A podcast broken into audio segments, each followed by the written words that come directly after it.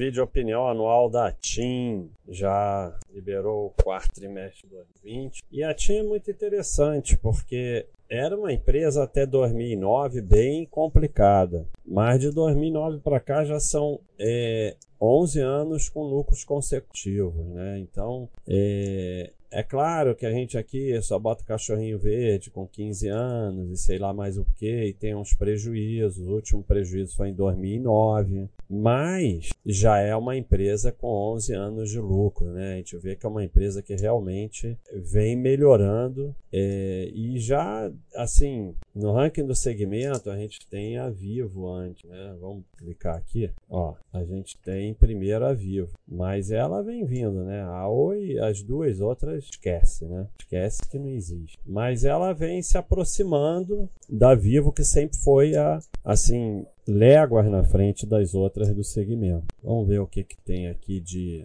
Como eu sempre falo, quem quiser uma análise. Ah, ela ah, é porque ano passado, para você ver, ano passado ela não era viável, por isso que não tem vídeo opinião e nem vídeo do Eduardo de 2019. Ela, você vê que a comunidade percebeu aí uma, uma melhora, ela vem subindo no ranking, ela se tornou viável, né? Ela ficava bem mais atrás no ranking. Mas vai sair aí o vídeo do, do Eduardo, já tem o comentário anual dele de 2020, os comentários dele muito bons, né? Já tem aí. Então quem quiser ver uma coisa mais técnica, tem o material do Eduardo, não tem nenhum insight dela. Outra coisa, você vê que não só ela melhorou em lucros, como ela acabou com a dívida. Né? Hoje ela tem, é, ou não tem dívida ou tem caixa maior que a dívida, um dos dois. Deve ser caixa maior que a dívida, vamos ver. Aí tem que ir lá onde eu não gosto de entrar, que é no quadro completo.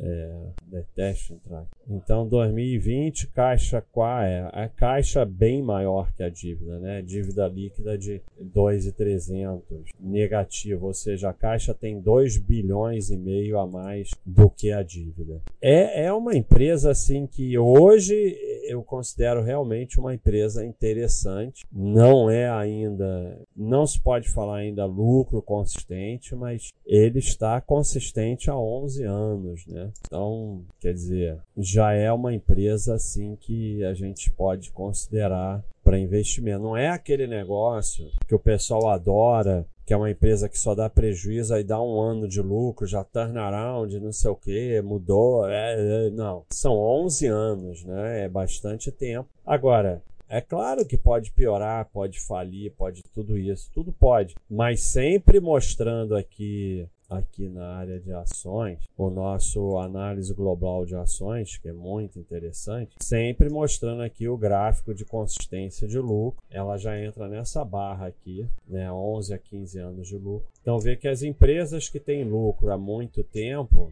elas têm uma chance enorme de continuar tendo lucro. Por isso que são as empresas que a gente quer ter na carteira. Uma isoladamente pode acontecer qualquer coisa, mas se a sua carteira primordialmente tem essas empresas que dão lucro, a sua carteira como um todo vai tender a continuar tendo valor. Então já é uma empresa né, que a pessoa quer diversificar mais nesse segmento e já tem a Vivo, que continua, pelo menos por enquanto, com dados ainda melhores. Você tem agora a possibilidade da TIM, que é uma empresa que realmente vem. É, são, são 11 anos já, né? E liquidou a dívida e tudo mais. Ela é novo mercado, a Vivo não era, a Vivo está caminhando para novo mercado, mas não era. Ela é novo mercado, já tem IPO há 23 anos, então eu acho que somando tudo isso, ah, mas o cachorrinho é vermelho, é vermelho porque não tem lucros consistentes, não tem lucro consistente, o cachorrinho é vermelho. Mas a gente não pode ficar só cego de cachorrinho, né? Aqui, né? A gente está analisando a empresa.